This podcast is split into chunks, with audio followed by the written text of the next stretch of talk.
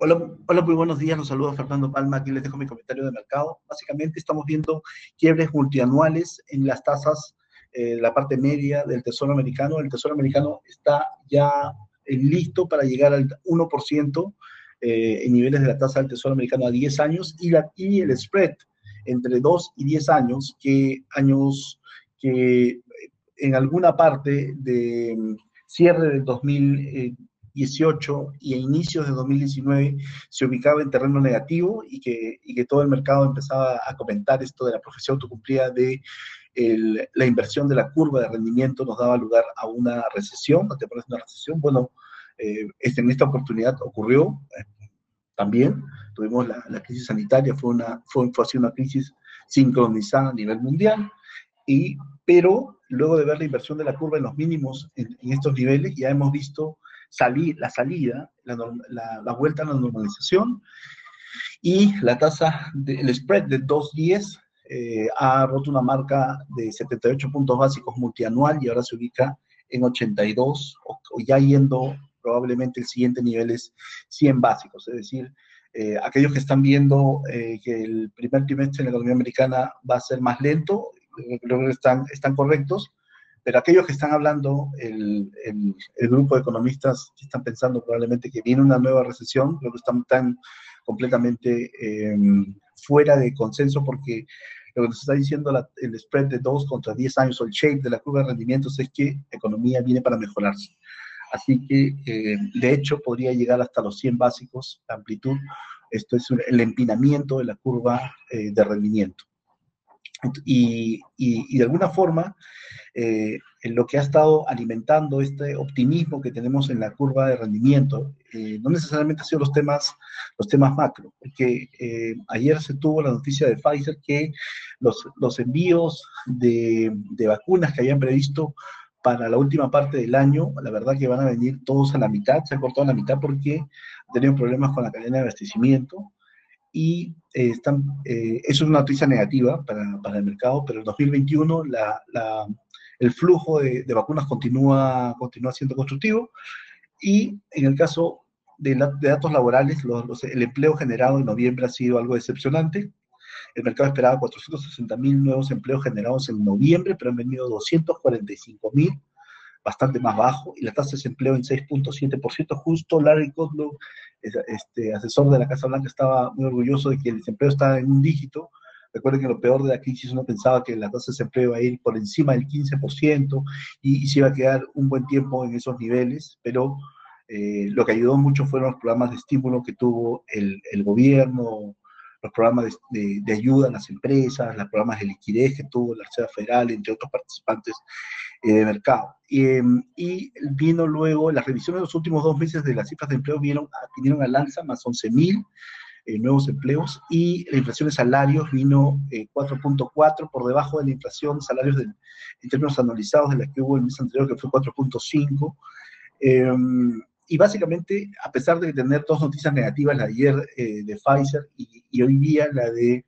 menor creación de empleo, el, el, el, siempre una mirada hacia adelante estaba mostrando que la economía venía en recuperación. De hecho, eh, parte era optimismo, esperanza de que llegara a un acuerdo fiscal. El acuerdo fiscal del nuevo paquete sería un paquete bipartidario que no nace de Nancy Pelosi, no nace de Mitch McConnell, no nace de los anteriores eh, actores de, eh, o gestores de un programa, de un paquete de estímulos, sino parte de otro grupo de congresistas eh, de ambos partidos y tendría alrededor de 908 billones la verdad, eh, no luce como un gran número,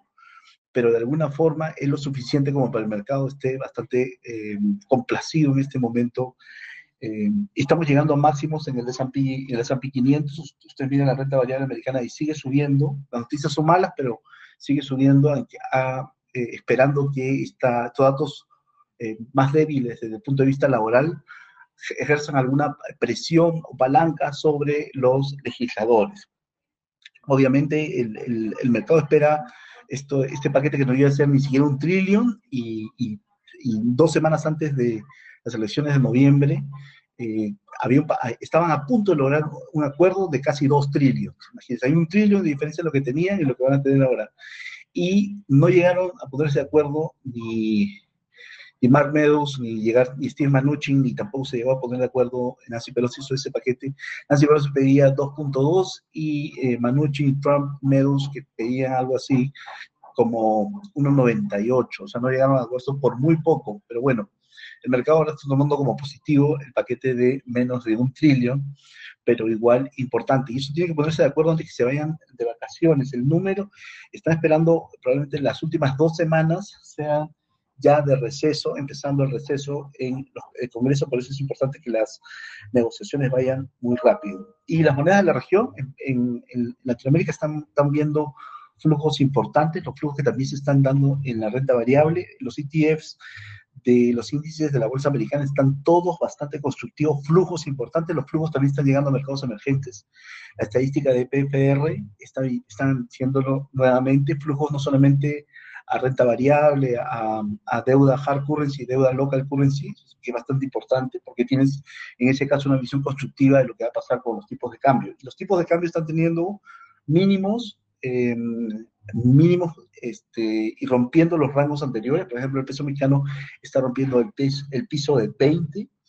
Ya estamos yendo eh, a, un nivel, a un nivel bastante, bastante menor. Eh, la parte alta todavía de 1,19,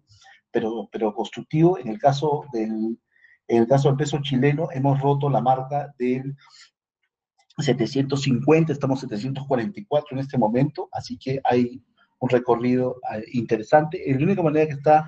teniendo algo de pérdida es el real, que cayendo punto 3 al momento, pero, pero viene de comportamiento también constructivo, así que probablemente vaya a seguir esta, este, este, esta ruta de apetito por activos de riesgo.